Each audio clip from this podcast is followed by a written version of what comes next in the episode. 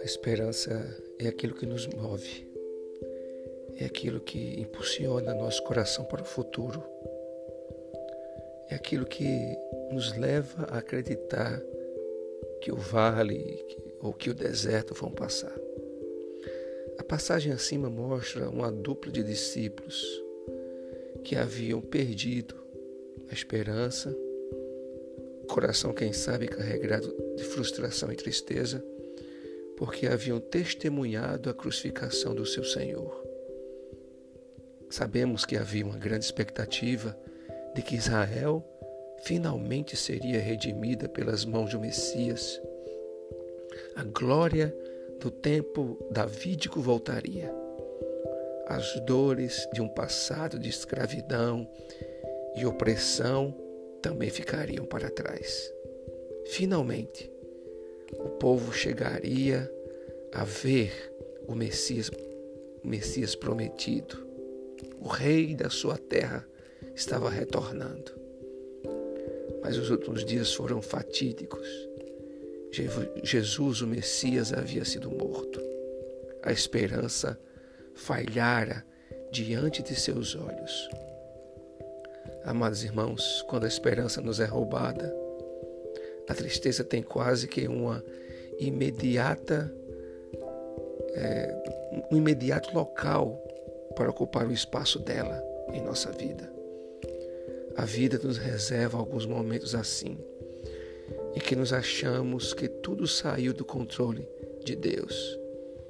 Nesse exato momento, quantas vidas não estão pensando assim? Nessa mesma hora, quantos estão olhando para um futuro e vendo apenas tristeza e insegurança.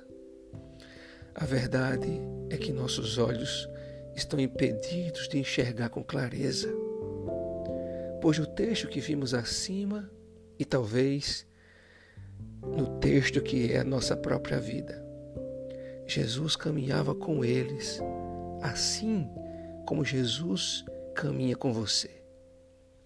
Talvez você tenha se decepcionado com as pessoas, com a igreja, com o governo estabelecido.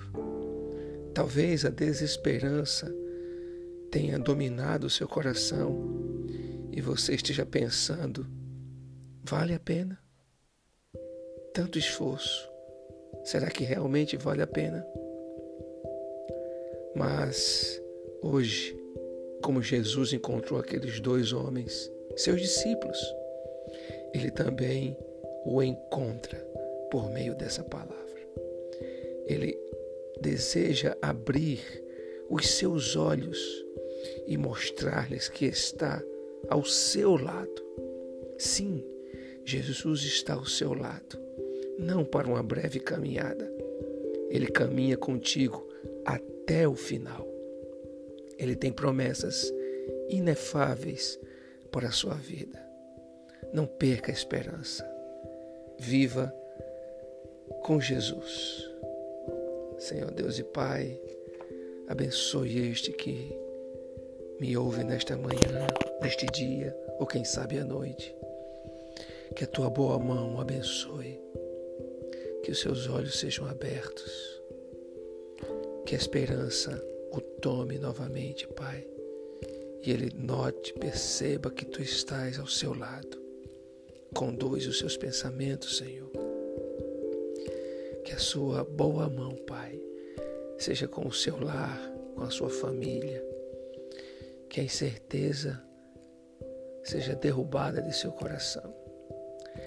Que a ansiedade, ó Pai, que o tem tornado até descuidado, indiferente, ela encontre um lugar diante de ti.